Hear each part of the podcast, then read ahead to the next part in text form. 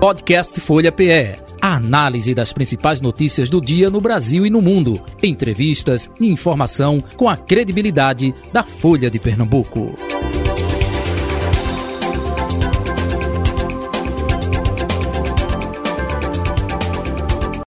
Folha Política.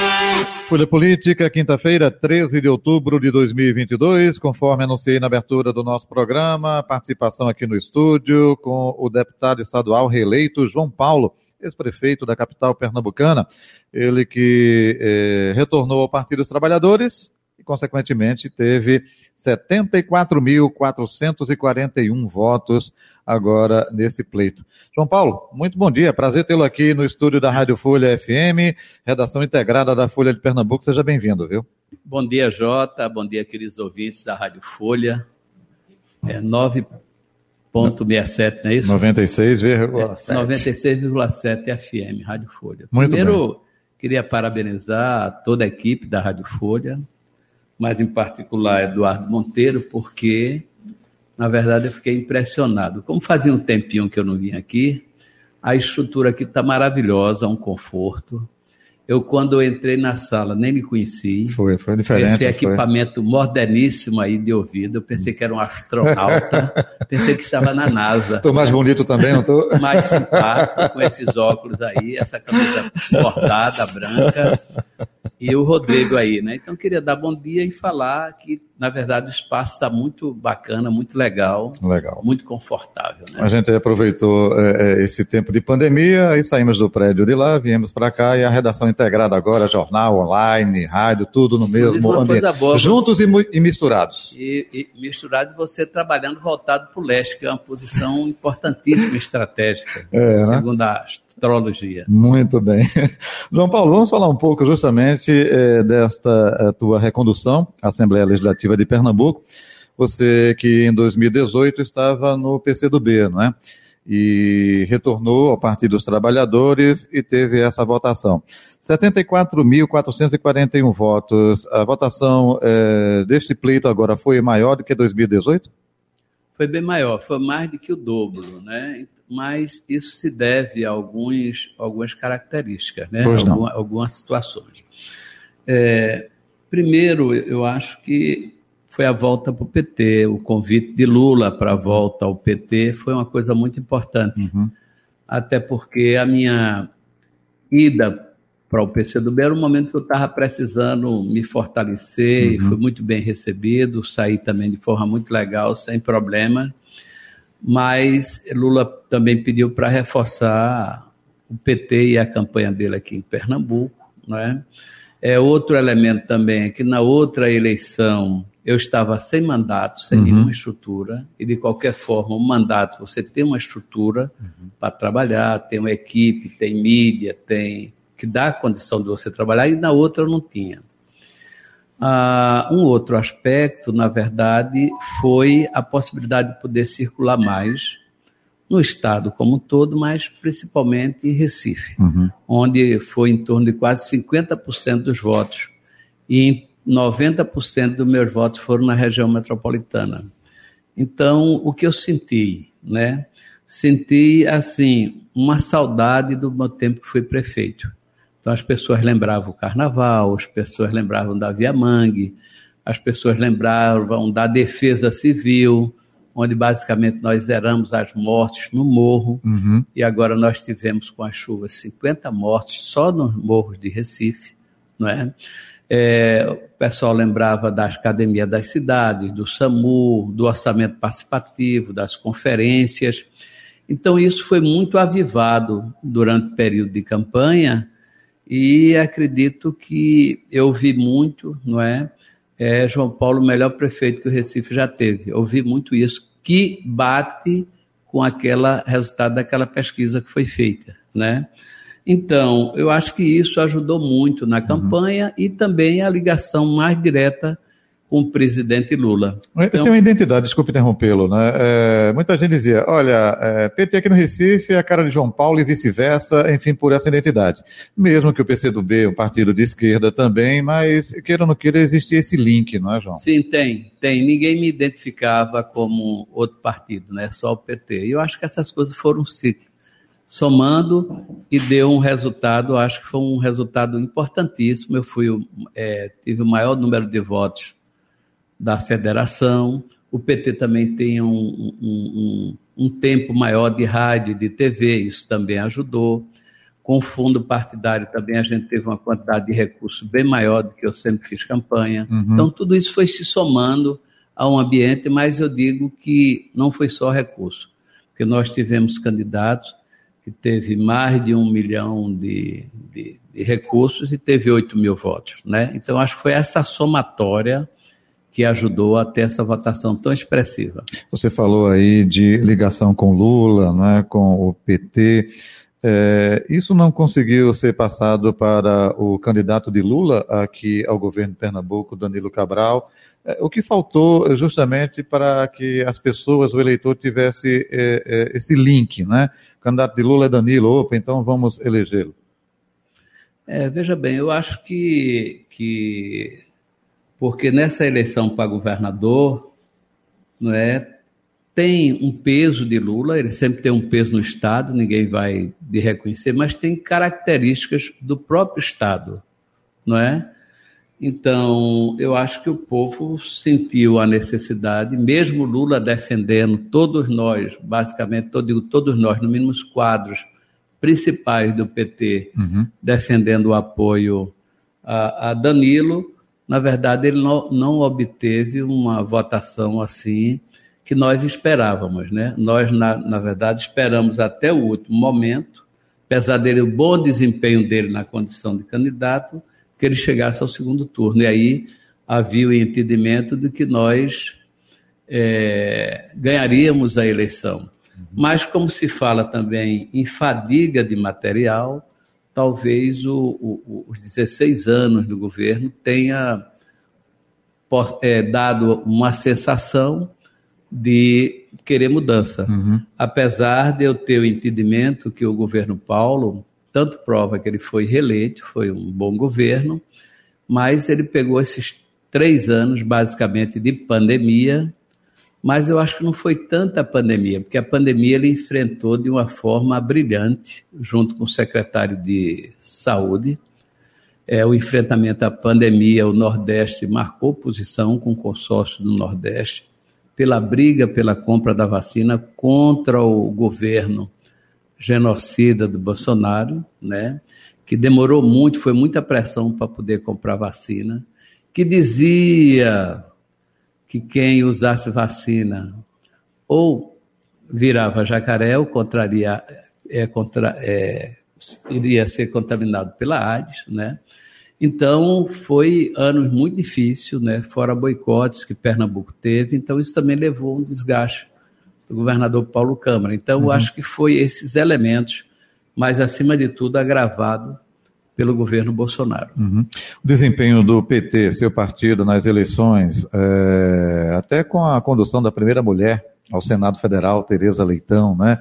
Isso é, deixa contente vocês, é, deputados federais também sendo eleitos. Como é que está a avaliação interna do Partido dos Trabalhadores na sua ótica com relação à chegada de Tereza para o Senado e, consequentemente, também Não, veja, deputados é, federais? É, Tereza, é, apesar de ter começado um pouco mais tarde no, na construção partidária, né?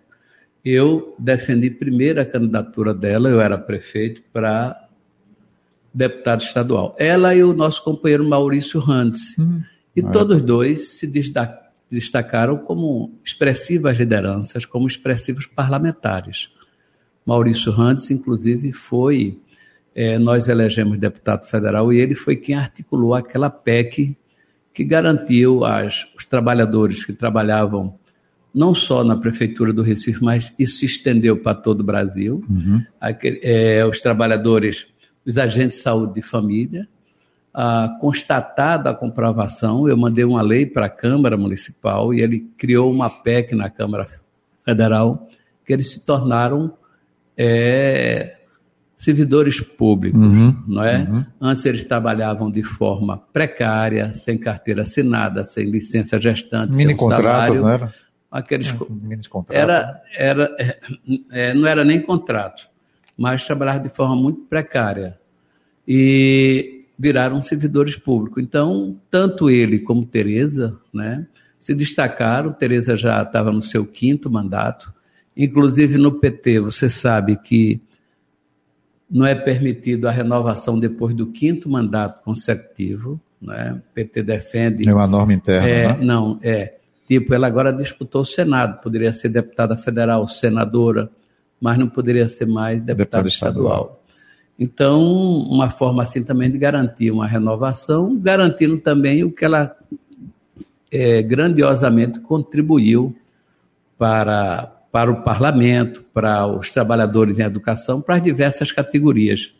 Inclusive, eu já me ofereci para o CITEP, para os trabalhadores, dos trabalhadores de forma geral, mas para dar continuidade à, à, à luta que Tereza vinha conduzindo na Assembleia Legislativa em defesa dos trabalhadores da educação. Uhum. E eu digo isso porque antes de Tereza já, eu já levava essa luta junto com Paulo Rubin, desde a PENOP, quando Paulo Rubin ainda foi é, demitido, acredito, foi no governo Marco Maciel Roberto Magalhães. Né? Depois ele foi uhum. anistiado, uhum. mas de dar continuidade a essa luta. O, o João Paulo, é, e para o cenário federal, na recondução de Carlos Veras, né? De Carlos Veras, é, foi, foi importantíssima a recondução dele. A companheira vereadora Liana teve uma votação extraordinária, parabenizei a ela por isso. Uhum. Foi uma liderança que se destacou muito na campanha eleitoral, teve 52 mil votos e ficou só 2 mil votos abaixo de Renildo Calheiros, né, que se elegeu. Então ela disputou ali com Renildo Calheiros o tempo todo, foi 2 mil votos só de diferença.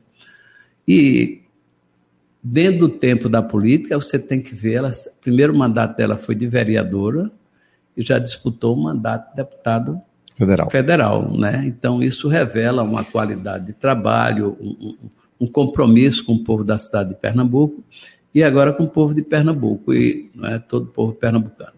Muito bem, né? Vamos falar daqui a pouquinho sobre o cenário nacional, né? Lula, Bolsonaro, enfim, neste segundo turno, mas ainda é, é, sobre é, Pernambuco. Como é que você eh, está avaliando duas mulheres disputando o segundo turno aqui? Também algo inédito, né? Teremos a primeira governadora eleita no estado de Pernambuco. De um lado, Raquel Lira, do outro, Marília Reis, e, consequentemente, Marília, que foi do Partido dos Trabalhadores, recebendo apoio neste segundo turno do seu partido, PT. É, tem diversos entendimentos, né? Há diversos entendimentos. O meu entendimento é que quem é a candidata do PT, a candidata de Lula em Pernambuco é Marília Arraes. Não é? é? Então, Lula deixou muito claro que no primeiro turno o candidato dele era Danilo e no segundo turno o candidato, a candidata de Lula a presidente da República se chama Marília Arraes, não é? com o número 77. É, e eu digo isso por quê? Porque Lula vai precisar de governadores para implementar a política no local. E nós sabemos do sucesso que foi de Lula, presidente, com o governador Eduardo Campos. Eu sei qual foi grande parte do sucesso enquanto prefeito, ter saído com 88% de aprovação. Eu comi, como se diz, da banda pôde, com FHC, dois anos quando fui prefeito, 2001 e 2002. E quando Lula assumiu a presidência da República, qual foi o primeiro prefeito que Lula ligou no Brasil? Você sabe, Jota? Eu suspeito quem seja. João Mas Paulo diga aí. Recife, João Paulo em Recife. E ele disse: João Paulo, escolha uma obra aí em Recife que eu quero dar uma demonstração que vai ser o meu governo para o povo. Aí eu escolhi, escolhi Brasília Teimosa. E qual não foi a minha surpresa? Você está lembrado? Estou lembrado. Né? Que Lula desembarcou aqui com todo o seu ministério e nós fomos a Brasília Teimosa e fizemos aquele processo de urbanização da orla, retirada de palafitas, não é? E eu, inclusive, eu voltei até o tempo que eu trabalhava em fábrica, porque como eu sou técnico em mecânica, trabalhei de fresador, torneiro, soldador. Então, e também trabalhei operando ponte rolante e guincho. E até tratores, né? Então eu lembro que eu fui lá derrubar as primeiras parafitas operando um trator lá. E hoje Brasília Teimosa passou a ser a Brasília Formosa, né? Uma área onde as pessoas vivem felizes lá, urbanizada. Construímos o habitacional. Então, Lula, na verdade, modificou. E é por isso que nós esperamos a volta de Lula, que ele ganhe essas eleições, para tirar o Brasil dessa situação em que vive. Uhum o brasileiro está passando fome e tem parte de setores é, neopentecostais que está vendo o povo passar fome, desempregado, sem perspectiva, mas é tipo, sofra para poder ir para o céu. Não é? E o governo do presidente Lula não quer isso. Ele quer a exemplo do que ele fez no governo passado. O que é que Lula fez no governo passado? Duplicou o número de universidades, duplicou o número de escolas técnicas. Essas universidades foram feitas de forma descentralizada, no, no interior do Estado, porque quem queria estudar aqui em Pernambuco, ter uma graduação superior, uhum. você só tinha Recife, basicamente Recife, com as três universidades, a Rural, a Federal e a Católica. Então ele descentralizou isso, Garanhuns, Salgueiro, Petrolina, não é? Então ele estimulou o desenvolvimento local. Obras significativas como a, a transposição do Rio São Francisco, né? A duplicação da BR-101, eu acho que Lula não capitalizou as obras que ele fez, as mudanças que ele fez no Brasil. Por isso que eu acho hoje ainda parece um, um presidente psicopata, todas as características de psicopata. Quem está dizendo isso não sou eu. A própria Marta Suplicy fez um vídeo gravando, explicando cientificamente as características dele de psicopata. Um cara homofóbico, um cara que é, é, é, é agride a população LGBTQIA, marcado por inúmeras corrupções que atacam o STF ainda tem brasileiro que defende esse homem, cheio de bandeiras nacionais como o símbolo, o maior símbolo nacional, nós sabemos que é a bandeira. Segundo é o hino nacional, desde aquele tempo da ditadura, quando eu estudava, é, como é que era? OSPB. OSPB, Organização Social, Social e Política, Política do né? Brasil. Então, então, como se o proprietário daquilo fosse um maluco, um, todas as tendências nazifascistas que agride mulheres, que desrespeita o, o Senado. Então, é uma pena que o povo brasileiro ainda dê uma margem significativa de voto a esse homem. Agora, nós temos que tirar esse homem. Uhum. É a nossa principal tarefa política. Ô, ô, João Paulo, já que você adentrou na questão nacional aí, mas isso também é, não é pela questão de liberação de recursos, é, aumento do Auxílio Brasil, antigo Bolsa Família, é, auxílio a caminhoneiros, taxistas, não é um pouco disso também, não, que está acontecendo? Tem isso, mas mesmo isso não explica o povo brasileiro olhar como um olhar de mito um cara como esse. Parece o que foi feito na Alemanha, já que você gosta tanto da Alemanha, tem essa simpatia tanta, não a Alemanha da agora, mas a Alemanha do tempo de Hitler. E foi assim com esse discurso, né? O presidente do STT é, é o Superior Tribunal Eleitoral, é, ele dá uma declaração Moraes, dizendo o seguinte: que o presidente quer passar mentira com verdade, mandando o povo, o eleitor, ficar nas urnas a, a, a apuração, questionando as urnas eletrônicas, e um governo marcado também pelos exemplos de corrupção. Está aí a, o contrabando de madeira ilegal. Você tem o orçamento secreto, não é? O Bolsolão. Você tem a propina da vacina. Você tem o escândalo da Covaxin. Você tem a corrupção no MEC, a prisão do ministro da Educação, 51 imóveis comprados em dinheiro vivo, desvio de dinheiro da merenda, farmácia popular para o centrão, compra de tratores superfaturados, corrupção em, é, em compra de kits de robótica, rachadinha é, nos, nos gabinetes. Então, é um governo altamente marcado. Imagine se isso fosse um governo do presidente Lula. Agora, nós temos que entender, do ponto de vista da geopolítica internacional, quais são os interesses internacionais no Brasil. Porque o Brasil, Jota, tinha um projeto de soberania nacional, projeto de nação e de integração com a América Latina. Uhum. Porque o Brasil sempre foi voltado para quê? Para a Europa e para os Estados Unidos. A América Latina basicamente não existe para o Brasil e nem a África. Lula rompeu com isso. Então, você tinha um projeto que. Qual era o projeto estratégico do Brasil? Que Lula tinha e tem. Primeiro, tirar o país do mapa da fome, que esse governo levou o povo a estar tá aí comendo pele de galinha, pé de galinha, que pé de galinha já está difícil, e osso, brigando por resto de comida, comendo em lixo, parcela, parte significativa da população brasileira. Então, o presidente Lula tinha, primeiro, tirar o país do mapa da fome, gerar, ter educação. E para garantir essa educação, o projeto estava ligado a quê? Uhum. As reservas de petróleo do pré-sal foi vendida. Agora você tem gasolina no o preço né, que está e todas as denúncias agora que vai subir logo após a eleição, vai voltar a gasolina. Você baixou o preço da gasolina de forma artificial, que você reduziu os impostos dos estados da União, e significa que os estados, seja as prefeituras e o governo do estado e o governo federal vai ficar mais pobre com a arrecadação.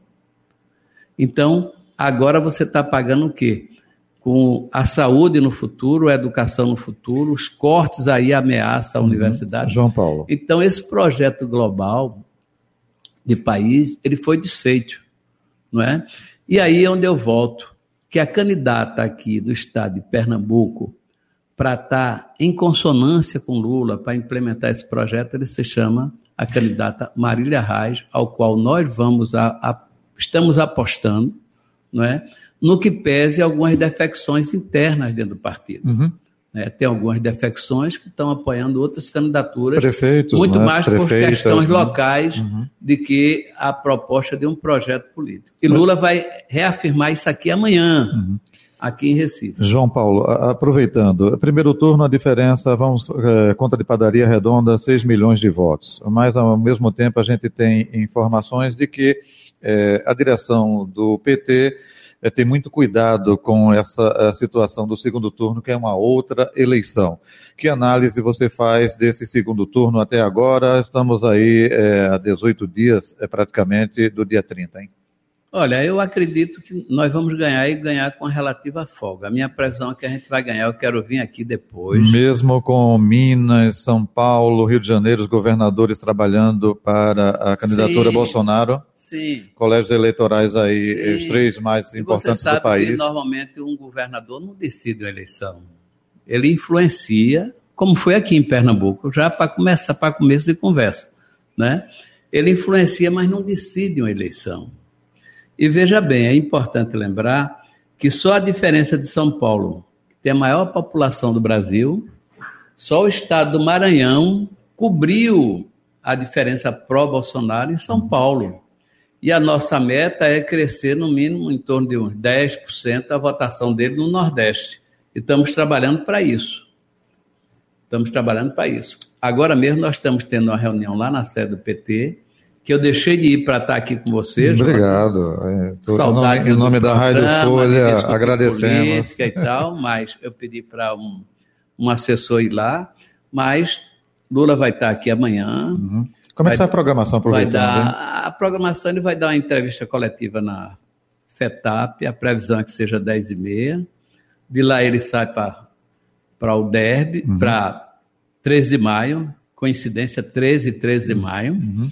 De lá nós vamos sair, acho perto de 11 e meia, por aí, no máximo meio-dia, vamos sair numa caminhada com Marília perto, colado nele, ali. Possivelmente o governador também, é lógico. É, vamos pegar ali a Rua do Hospício, Conde da Boa Vista, tradicional Conde da Boa Vista, a Avenida Guararapes, Dantas Barreto, e lá na, ali em frente à Igreja do Carmo vai ter um grande comício e está justamente se decidindo quem vai no carro com Lula, uhum. quem vai falar. Eu espero que por esse horário, como é um horário extremamente quente, uhum. né? Uhum. Eu acho, espero que fale poucas pessoas. Para não é, ficar algo tão cansativo, né? Para não ficar tão cansativo. Porque se você for colocar os, os presidentes do partido que está apoiando, botar o candidato a governador, botar o candidato a, a, a, a, a governadora, uhum, né? Uhum, uhum. É, colocar Lula, colocar o vice, aí vai ser coisa muito demorada, um sol muito quente, né? Uhum. Então, eu acredito que, inclusive, é, agora na, vai, vai haver, a minha previsão é que nós vamos ter uma ampliação no voto de Marília, no estado de Pernambuco, que agora vai ficar bem com a nitidez maior quem Lula está apoiando para governador do estado, uhum. e a diferença de Lula também é, contra o, o, o, Bozo. Mesmo o Bolsonaro vindo, hoje ele está aqui, né, fazendo campanha, é, é, é, estratégia também dele vir para o Nordeste brasileiro, claro, não reverter essa diferença de Lula é, para ele, mas pelo menos, segundo aqui é, é, Fernando Rodolfo, deputado federal que veio aqui, disse, olha, é para diminuir essa diferença e a diferença a gente consegue em São Paulo, Rio e Minas Gerais. É, só que nós estamos trabalhando muito aqui e vamos, estamos trabalhando também em São Paulo, Minas, estamos trabalhando muito, tanto prova que a concentração de, da agenda de Lula normalmente é mais no sudeste, né? E ele vai também no norte. E nessa, você estava falando da agenda dele, mas ele vai também fazer uma visita à senadora eleita Tereza Leitão, vai hum, na casa dela, que okay. ela está enferma. Isso é, tá com fraturou o fêmur na, na, na, reta final da Ela campanha. concedeu entrevista a gente aqui, mas via é, plataforma YouTube. Ele vai Facebook. fazer uma, ele vai, vai fazer-lhe uma visita. Vai lhe fazer uma visita. Ok, é, João Paulo, é, nessa reta final, é, porque a gente tem o guia eleitoral, né, a retransmitir, me diga uma coisa: desafios para João Paulo neste novo mandato que 74.441 74.441 é, eleitores colocaram você de volta à LEP. Qual o desafio aí Olha, de mandato? O desafio enfim? ele foi posto antes de assumir o novo mandato, que elegeu o presidente Lula. Esse é o meu maior desafio, porque entendo que há necessidade do Brasil ter o respeito internacional, garantir o desenvolvimento, o respeito às instituições isso só pode ser feito no governo Lula, não é? é? Eu não quero que a desgraça aconteça ao povo brasileiro e ao Brasil. Então, essa é a primeira dificuldade. No mais, eu acho que o grande desafio é, vai ser ajudar o governo de Pernambuco, com Marília Reis no governo. Acho que a minha experiência de prefeito e o sucesso que nós tivemos na gestão, eu, o meu grande desafio vai ser ajudar no que for possível um, um, um, governo muito exitoso no estado de Pernambuco e um governo muito exitoso no âmbito nacional. Pernambuco tem toda essa potencialidade, toda essa forma, essa perspectiva de desenvolvimento nas mais diversas áreas. Uhum. O Nordeste também, digo isso não só pela economia, mas também por ter sido superintendente da Sudene. Muito bem, João Paulo, muito obrigado pela sua vinda aqui, viu? É, agradeço com carinho, prazer tê-lo aqui. Um Terminou. forte abraço por conta do guia eleitoral, obrigatoriedade. Senão a gente continuaria com certeza. Tá, um, um forte abraço, até um próximo encontro. Obrigado, Tudo de bom, João. viu? Felicidades. Muito bem, João Paulo, deputado estadual reeleito, e com ele finalizamos aqui o nosso Folha Política de hoje. Folha Política. Podcast Folha PE. A análise das principais notícias do dia no Brasil e no mundo. Entrevistas e informação com a credibilidade da Folha de Pernambuco.